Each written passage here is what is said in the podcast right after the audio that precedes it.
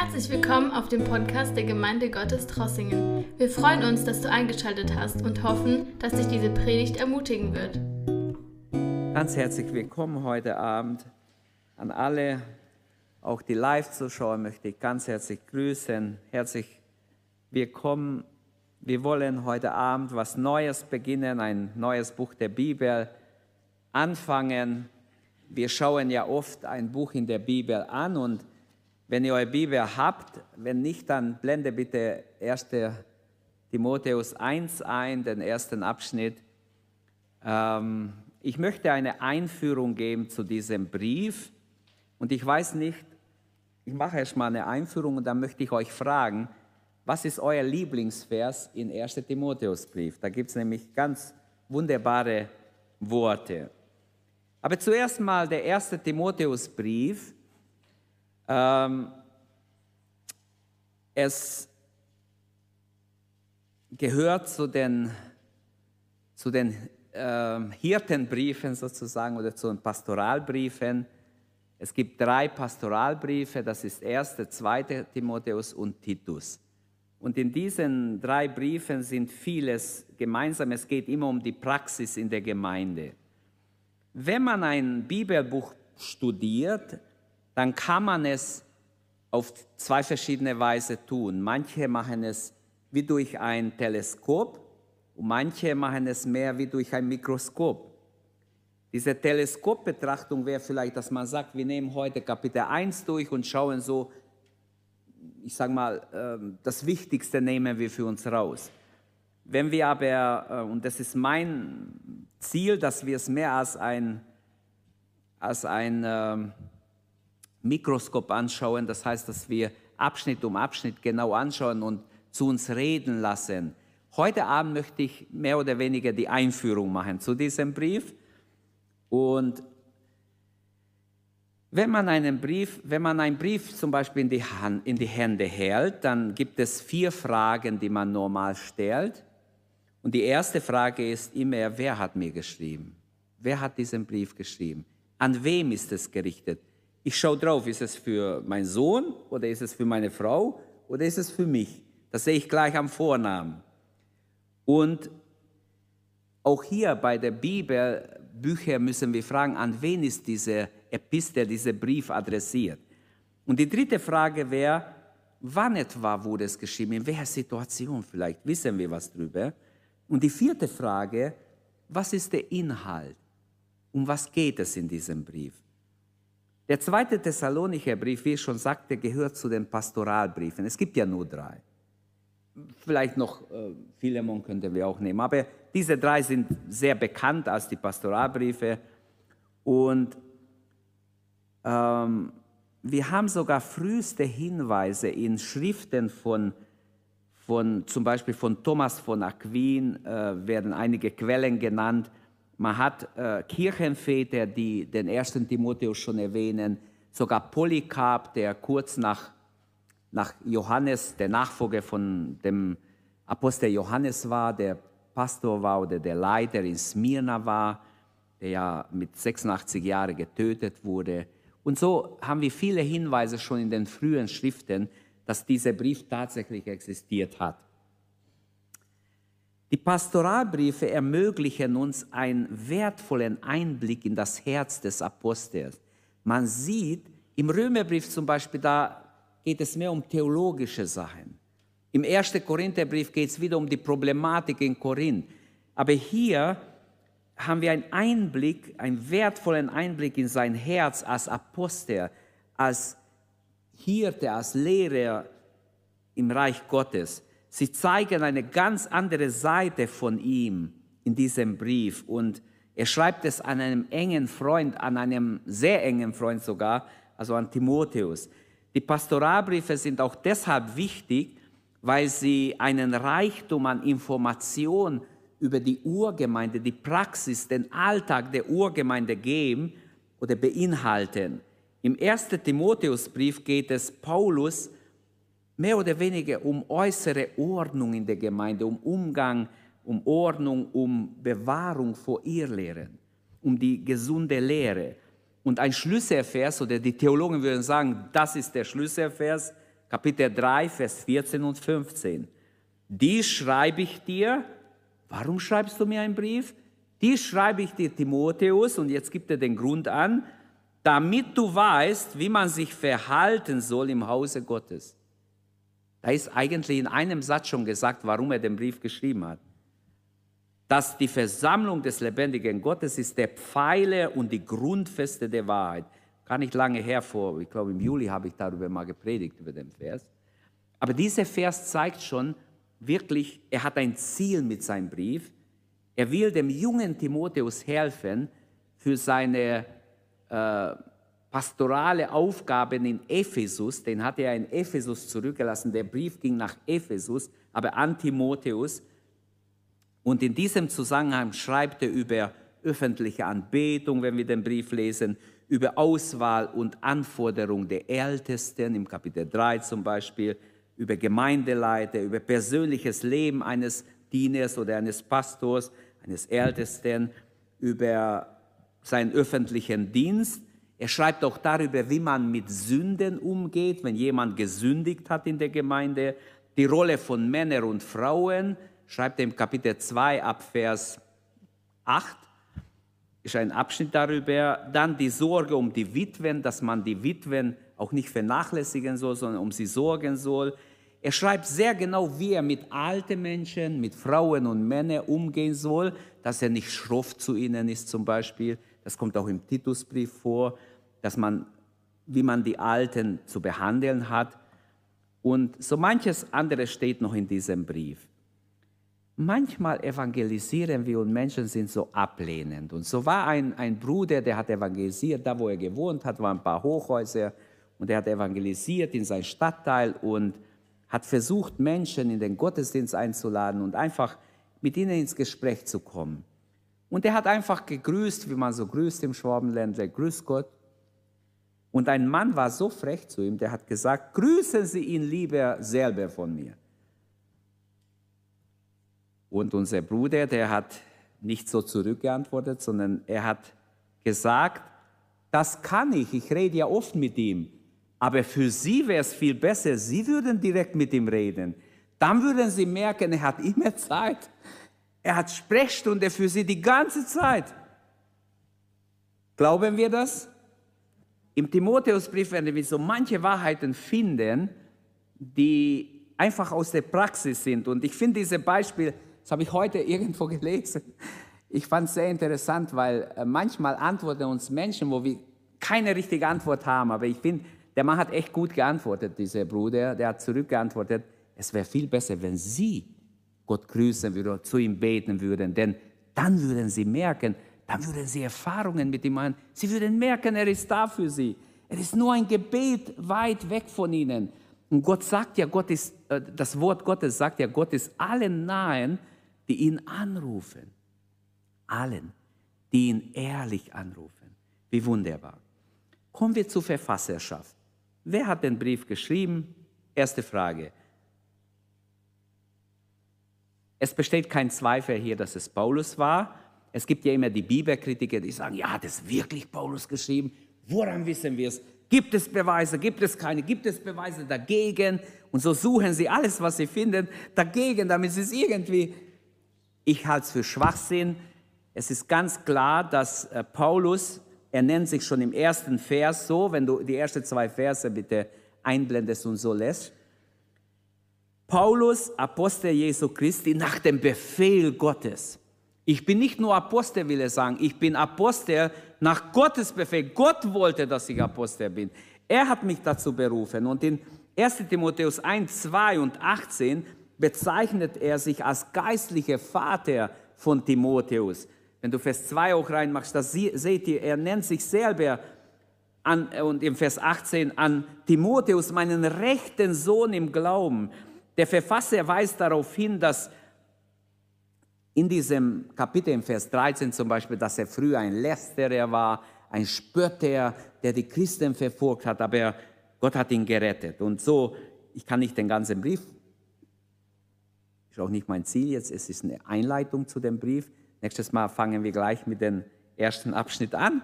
Aber Es steht so manches in diesem Brief. Beim ersten Timotheusbrief sieht, sieht es so aus, der Apostel war alt geworden, man schätzt ihn so circa 65 Jahre alt und Timotheus ist viel jünger.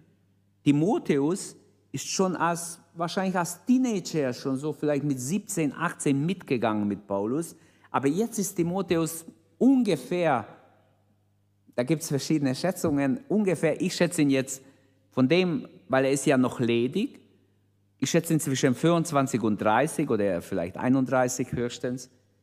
Es gibt auch äh, Bibelausleger, die sagen, ja, er muss über 30 sein, weil sonst in der Zeit er keine große Verantwortung übernehmen kann, aber das ist auch umstritten. Aber lassen wir es hingestellt, er ist viel jünger wie, Apostel Paulus. Paulus ist schon ziemlich sicher 65 in dieser Zeit. Wir werden es gleich auch sehen bei der Datierung. Von wo er schreibt, er schreibt sie aus der Gefangenschaft. Ferner spricht dafür, dass ihm die gesunde Lehre, dem gemäß dem Evangelium anvertraut ist, ähm, dass er als Herold, als Apostel, also Paulus, als Lehrer der Heiden im Kapitel 2, 7, so nennt er sich. Also es ist ganz klar, dass ganz viele Hinweise sind, dass es Paulus ist. Also für mich, ich denke, da brauchen wir nicht spekulieren. Beim ersten Timotheus ähm, ist ganz klar, sind viele, viele Selbstzeugnisse, dass es Paulus ist. Auch die altkirchliche Überlieferung, das heißt die alte Väter, die Kirchenväter, haben überhaupt nicht daran gezweifelt, sondern haben Timotheus zitiert. Wie gesagt, schon habe ich am Anfang gesagt, dass sowohl schon Polycarp wie auch mehrere Kirchenväter zitieren, wie Tertullian, Clemens von Alexandria und auch Irenäus zitieren den ersten Timotheusbrief als ein Brief von Paulus an Timotheus. Also die Echtheit des ersten Timotheusbriefes steht nicht in Frage. Sein Ziel war ein großes Ziel mit diesem Brief auch gegen die Irrlehren zu kämpfen.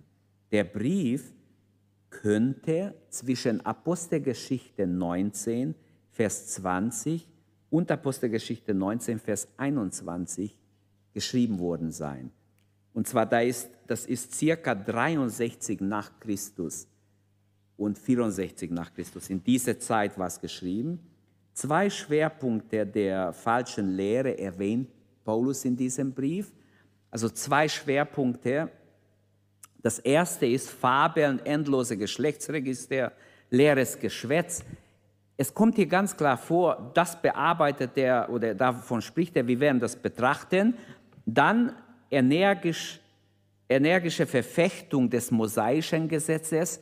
Auch da muss er ganz stark gegen die Irrlehrer sprechen, die mit dem Gesetz kommen, obwohl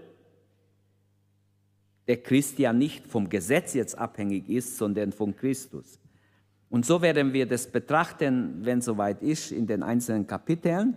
Sprache und Stil des Pastoralbriefes, auch hier ist ein bisschen Unterschied zu manchen anderen Briefen, besonders zum Römerbrief.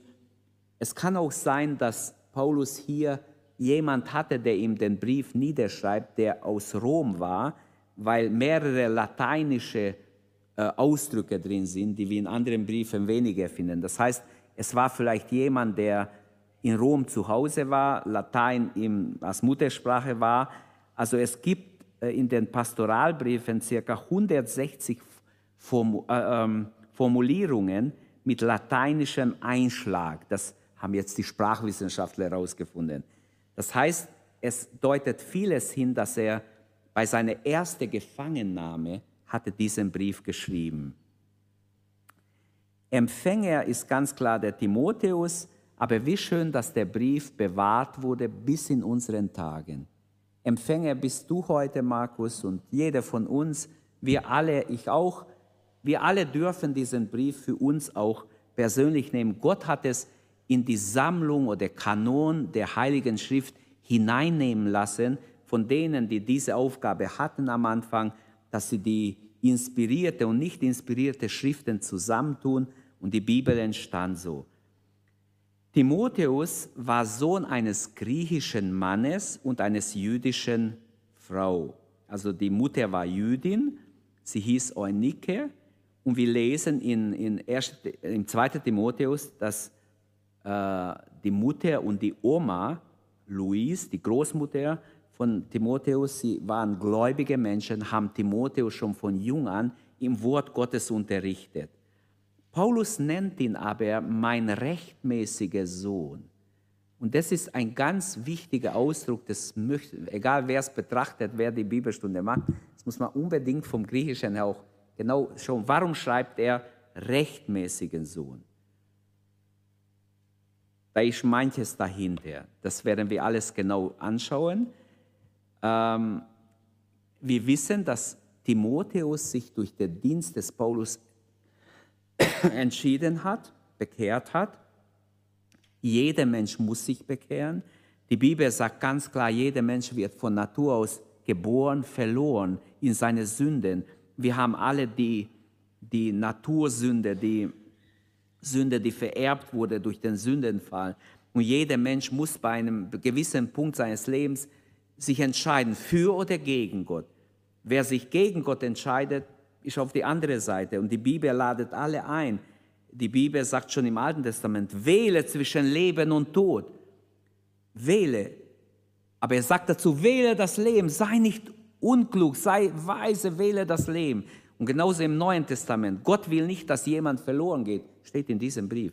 Er will, dass alle zur Erkenntnis der Wahrheit kommen. Kapitel 2, Vers 2 bis 4, wenn wir lesen, werden wir sehen. Also Empfänger ist ganz klar äh, Timotheus und Timotheus wird der rechtmäßige Sohn, der, der sich unter dem Dienst des Paulus und auch ähm, Paulus war sehr verbunden mit Timotheus, weil er sagt, keiner hat so wie Timotheus wirklich seine Lehren auch beherzigt und, und wahrscheinlich äh, auf ihn auch gehorcht, solange er ihn begleitet hat. Es gibt ja Menschen, die lassen sich begleiten, aber die machen nicht mehr was anderes, als was man ihnen sagt. Und ich denke auch als Leiter, Paulus hat gesehen, in Timotheus habe ich einen echten Nachfolger. Ihm kann ich viel übergeben. Er hat eine göttliche Berufung und er hat ein gehorsames Herz. Er hat den Herz auf dem rechten Fleck, sagen wir heute oft. Also man kann ihm was anvertrauen. Timotheus besaß einen guten Ruf. Wir lesen es in Apostelgeschichte 16, Vers 2. Er hat einen guten Ruf gehabt in seiner Gegend. Als er Mitarbeiter wird bei Paulus, er wird Mitarbeiter auch, weil er einen ganz guten Ruf hatte. Und die Bibel nennt es als ein wichtiges Kriterium, dass wir, wenn wir im Dienste Gottes stehen, dass wir einen guten Ruf haben in der Gemeinde und auch in unserer Umgebung, wo wir leben.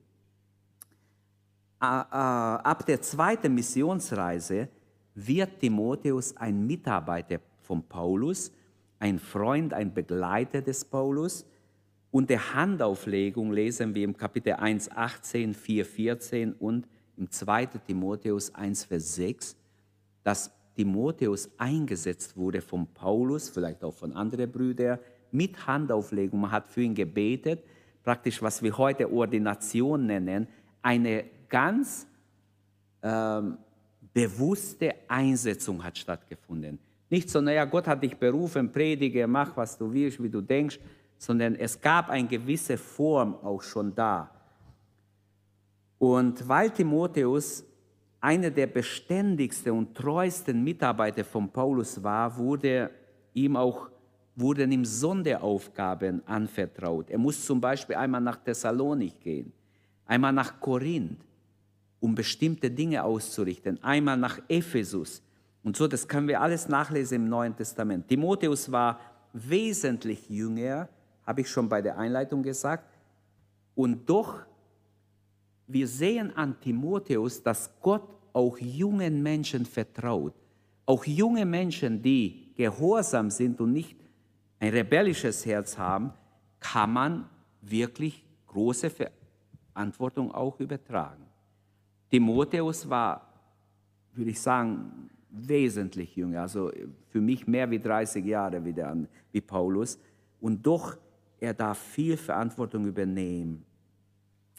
Was ich auch rauslesen kann, er war ein ängstlicher Typ, er war ein kränklicher Typ, körperlich war er wahrscheinlich schwächer, einige schwächer wie Paulus hat ja auch sein Handicaps gehabt, Behinderung wahrscheinlich am Auge, weil er andere immer schreiben lässt. Aber bei Timotheus lesen wir, er hat Probleme mit dem Magen, er ist mehr so ein ängstlicher, er wird ermutigt, er entfache die Gaben, die in dir sind, halte dich nicht so zurück, sei mutiger. Gleichzeitig ist er aber absolut verlässlich, ein treuer Mitarbeiter, dem du hundertprozentig vertrauen kannst und verantwortungsbewusst. Das geht aus Philippe 2,20 hervor. Einmal kam er in Gefangenschaft, er wurde aber nachher wieder freigelassen, steht in Hebräer 13. Aufbau und Gliederung des ersten Timotheusbriefes, ganz kurz möchte ich dazu sagen, es äh, fängt mit dem Gruß an, Kapitel 1, 1 und 2, aber dann gibt es verschiedene Anweisungen. Ich möchte sie nur erwähnen. Anweisung zum Beispiel an Timotheus, die Irrlehren zu bekämpfen. Die gesunde Lehre war damals so wichtig und leider wird es heute oft vernachlässigt. Auch für uns sollte die gesunde Lehre ganz wichtig sein. Dann hat er Anweisung bekommen im Kapitel 2 dieses Briefes über das Gebet, über Bitte, über Gebet, über Fürbitte, über Danksagung für alle Menschen. Dann hat er Anweisung bekommen, wie er also über Männer und Frauen im zweiten Teil vom Kapitel 2. Auch ganz besonders auch über Frauen steht einiges drin. Über Bischöfe, über Diakone steht einiges drin, was nirgends sonst steht in der Bibel. Dann Anweisung für die Zeit der Abwesenheit, wenn Paulus nicht da ist, an was er denken soll, was er alles machen soll, was in einer Lokalgemeinde wichtig ist. Dann Anweisungen im Blick auf ihr Lehre, wenn ihr Lehre plötzlich mit falschen Lehren auftauchen, wie er sich zu verhalten hat. Kapitel 4, 1 bis 11. Oder Anweisung an Timotheus im Blick auf seinen Dienst, wie er seinen Dienst ausrichten soll, mutig sein soll, den Dienst eines Evangelisten tun soll. Er war mehr ein evangelistischer äh, Typ von seiner Berufung her. Paulus war mehr der Apostel. Ähm, dann, wie er mit den Witwen umgehen soll. Interessant, das steht sonst im im, im Titusbrief steht noch einiges, aber sonst nirgends. Dann Anweisungen über die Ältesten, Anweisungen über die Sklaven. Damals gab es ja Sklaven, die haben sich auch bekehrt, kamen in die Gemeinde. Wie soll er mit den Sklaven umgehen? Dann ähm, Anweisung, wie er sein geistlicher Kampf führen soll. Wir alle kennen den Vers, kämpfe den guten Kampf des Glaubens, ergreife das ewige Leben, wozu du berufen bist.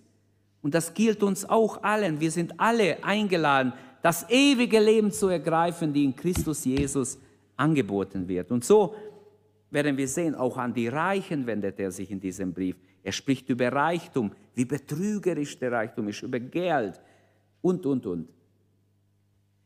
Es gibt einige besondere Merkmale in 1. Timotheusbrief. Ganz besonders ist die pastorale Anweisungen, die sonst nirgends sind. Es gibt einen Lasterkatalog, also äh, Gebundenheiten, sündige Lasterkatalog, Kapitel 1, 9 bis 11. Dann gibt es einen Abschnitt über den Lobpreis der göttlichen Barmherzigkeit. Er lobt, er rühmt die göttliche Barmherzigkeit, Kapitel 1, 12 bis 17. Oder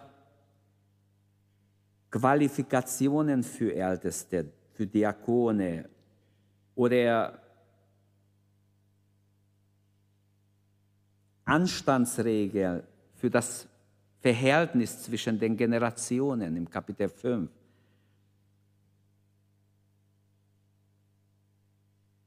Man könnte noch einiges nennen, ich gehe jetzt einfach drüber.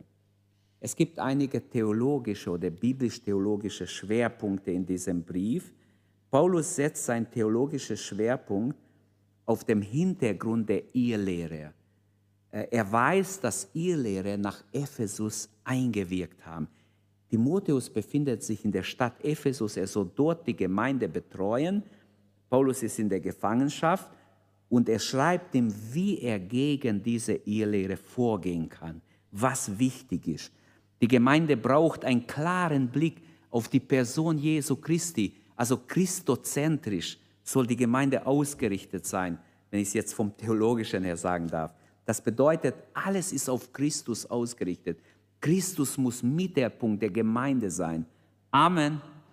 Das ist ganz wichtig, auch unseres Lebens. Wenn wir alle auf Christus ausgerichtet sind, dann kommen wir zusammen und die ganze Gemeinde ist auf Christus ausgerichtet. Wünscht ihr das? Wünschen wir das? Ja, Mensch, ihr seid viel zu zögerlich. Amen. Möge es so sein. Die Pflege eines kontinuierlichen Gemeindegebets für alle Menschen, auch das könnten wir hier als theologisch Besonderheit im Timotheusbrief, eine solide Verbindung zwischen biblischer Lehre und christlicher Frömmigkeit ist auch beschrieben. Ich denke, dieser Brief, wenn Gott uns Möglichkeit gibt, dass wir uns noch versammeln dürfen in Zukunft, dass wir viel Gutes schöpfen können aus diesem Brief. Ich wünsche uns viel Appetit, ein großes Verlangen, dass wir viel mitnehmen können für unser persönliches Leben. Bevor ich weitermache, weil die Zeit auch bald abläuft, will jemand sagen, was ist euer Lieblingsvers in dieser, in dieser sechs Kapitel? Es hat ja sechs Kapitel. Habt ihr einen Lieblingsvers in 1 Timotheus? Wer möchte anfangen? Hm? Wir blenden es ein, wenn ihr sagt, wo er steht. Im Kapitel 1, wer hat im Kapitel 1 was? Es gibt so Schlüsselverse eigentlich in jedem Kapitel. Zum Beispiel, für mich, ich finde es wichtig, das zeigt uns auch den Brief, die Situation, in der Timotheus ist. 1, Vers 3. Du weißt, wie ich dich ermahnt habe, in Ephesus zu bleiben. Das heißt, er wollte wahrscheinlich woanders hingehen. Aber Paulus hat gesagt, es ist ganz nötig, bleib bitte in Ephesus. Als ich nach Mazedonien zog und gewisse Leute zu gebieten, dass sie nichts Falsches lehren. Das heißt, Paulus wusste, das sind Brüder, die Falsches lehren. Und Timotheus, du musst unbedingt dort bleiben, und diese Leute zurechtweisen. In meinem Namen, du hast Auftrag von mir, weise sie zurecht, nichts Falsches zu lehren. Oder Vers 5 war, als ich mich bekehrt habe, kurz nach meiner Bekehrung, ich habe die Bibel gelesen, dieser Vers ist mir so aufgefallen, war wie ein Kuss vom Himmel. Kapitel 1, Vers 5. Das Ziel aller Ermahnung aber ist Liebe. Und zwar Liebe aus einem reinen Herzen aus gutem Gewissen und aus ungeheuchelter Glaube. Liebe Geschwister, das wünsche ich uns alle, dass wir wirklich das erstmal selber erleben und haben. Das Ziel aller Ermahnung. Gott hat so viele Ermahnungen in seinem Wort. Und manche können nur jammern und klagen. Und sobald man sie ermahnt, müssen wir immer dagegen meckern. Nein, das Ziel aller Ermahnung ist sehr gut. Es ist Liebe aus reinem Herzen und aus gutem Gewissen, aus ungeheucheltem Glauben. Also mich hat der Vers total angesprochen, ich habe es gleich auswendig gelernt. Dann gibt es natürlich noch andere, ich will nicht meine Lieblingsverse. Habt ihr was? Kapitel 2. Also wer da keins hat, ist arm. Kapitel 2 fängt ja an mit dieser Abschnitt übers Gebet. Da steht doch, wer Herr will, dass alle Menschen gerettet werden, zur Erkenntnis der Wahrheit kommen. Denn es ist nur ein Gott und ein Mittler zwischen Gott und Menschen, nämlich der Mensch, Jesus Christus, der Menschgewordene Gott. Wie wunderbar, wie einzigartig. Habt ihr einen Vers? Habt ihr keine Lieblingsverse? Schade. Vers 4, Kapitel 3. 2 Vers 4, sehr gut, ja. Das ist ja ein Schlüsselvers im ganzen Brief sogar, würde ich sagen.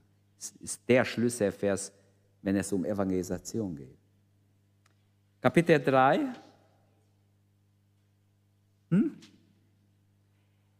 Ich könnte euch weiter mit theologischen Sachen äh, beschäftigen, aber ich wollte mal sehen, etwas Bezug zu euch. Ich möchte euch Appetit machen. Das ist so ein guter Brief. Ihr sollt es jede Woche einmal durchlesen, bis wir es fertig haben. Daher können wir fast alles auswendig und es wird viel leichter sein zu tun, was drin steht, wenn ich es kenne. Wisst ihr, wenn ich äh, so mitten im Alltag bin, manchmal kommen die Verse einfach so. Und du hast es viel leichter, es umzusetzen. Kapitel 3, habt ihr da noch einen Schlüssel? Da ist ein ganz interessanter Vers. Den nehmen wir oft in Adventszeit zu Weihnachten. Er ist offenbart im Fleisch, die Rede ist von Jesus. Gerechtfertigt im Geist, erschienen den Engeln, gepredigt den Heiden, geglaubt der Welt, aufgenommen in die Herrlichkeit. 3 Vers 16. Ist auch so ein einzigartiger Vers, der nirgends in der Bibel steht, der aber die ganze Heißgeschichte zusammenfasst. Eigentlich das ganze Neue Testament. Es geht um Jesus. Also es geht um das große Geheimnis. Viele haben es ja noch nicht kapiert, das Geheimnis. Aber dieses Geheimnis ist in Jesus offenbart. Kapitel 4.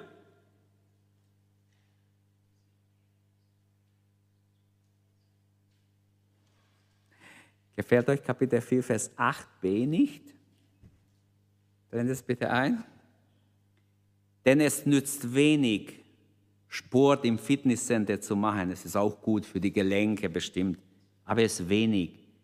Die Frömmigkeit oder die Gottseligkeit, der Gottesfurcht oder wie ich auch dieses Wort Frömmigkeit übersetzen möchte, ist für alles gut und hat die Verheißung dieses und des zukünftigen Lebens. Halleluja, wie wunderbar. Auch ein sehr guter Vers, den wir unbedingt mal richtig betrachten sollten. Kapitel 5. Was ist euch im Kapitel 5 wichtig? Keine Bibel dabei. Also zur Bibelstunde sollte jeder eine Bibel bringen. Pfeift auf euer Handy, die muss aus sein hier im Flugmodus, sonst geht es immer an und wir haben kein Internet für Übertragung. Das ist hier wichtig, dass euer Ding aus ist. Aber die Bibel darf immer an sein und offen sein. Also ich lade euch ein, bringt eine Bibel mit, unterstreicht, macht Notizen. Wir wollen viel lernen. So wie wenn das der letzte Brief wäre, den wir betrachten überhaupt. Dann würde ich sagen, würde jeder, wenn das jeder glauben würde, würde jeder absolut ernst nehmen. Im Kapitel 5 sage ich mal Vers für die Ältesten. Gegen einen Ältesten nimmt kein Klage an, ohne zwei oder drei Zeugen. Steht auch nur hier einzig in der Bibel. Steht im Alten Testament was ähnliches, aber sonst kenne ich nur diese eine Vers. Oder die Hände legen niemand zu schnell auf, wurde auch oft falsch äh, gemacht und falsch auch gelehrt darüber. Was das bedeutet, wollen wir auch sehen. Und dann Kapitel 6 ist ja ein gewaltiges Kapitel. Also ich kann nur sagen, da sprudelt es vom Leben. Es fängt ja mit den Sklaven an, Mahnungen an, Tim, äh, äh, an Timotheus und an alle Brüder, Vers 6 zum Beispiel. Und in der Tat, die Frömmigkeit ist ein großer Gewinn, aber für den, der genügsam ist. Denn wir haben nichts in dieser Welt mitgebracht, darum werden wir auch nichts hinweg hinausbringen. Wenn wir Nahrung und Kleidung haben, so sollen wir zufrieden sein. Das im 21. Jahrhundert in Deutschland, viele würden sagen, das ist kein großer ermutigender Vers. Uns reicht nicht, wenn wir Kleidung und Nahrung haben, wir wollen alles Mögliche haben. Wir haben schon alles Mögliche und trotzdem sind wir unzufrieden, okay? Vers 11 ist noch ein sehr guter Vers, junge Leute. Auch Vers 10 würde ich sagen, auch für, für besonders für junge Leute, aber für alle. Vers 11 sagt, aber du Gottes Mensch, vorher steht, vor was wir fliehen sollen, vor der Lüste der Jugend, aber du Gottes Mensch, jage der Gerechtigkeit nach, der Frömmigkeit, dem Glauben nach, der Liebe, der Geduld, der Sanftmut. Und jetzt kommt so wie ein Generalaufforderung äh, an alle. Kämpfe den guten Kampf des Glaubens. Ergreife das ewige Leben, wozu du berufen bist. Lasst uns das alle tun. Wenn wir es nicht getan haben und wenn wir es getan haben, immer wieder dranbleiben, das ewige Leben zu ergreifen. Halleluja. So, ich möchte euch, ich hoffe, ich habe euch ein bisschen äh, neugierig gemacht, dass ihr dabei seid, dass ihr den Brief liest, dass ihr andere einladet dazu und dass wir diesen wunderbaren Epistel des Paulus an Timotheus miteinander anschauen und miteinander betrachten. Danke, dass du unsere Predigt angehört hast. Wenn dich die Botschaft angesprochen hat, dann teile sie gerne mit deinen Freunden und Bekannten, dass auch sie diese Predigt hören können. Wir wünschen dir Gottes Segen.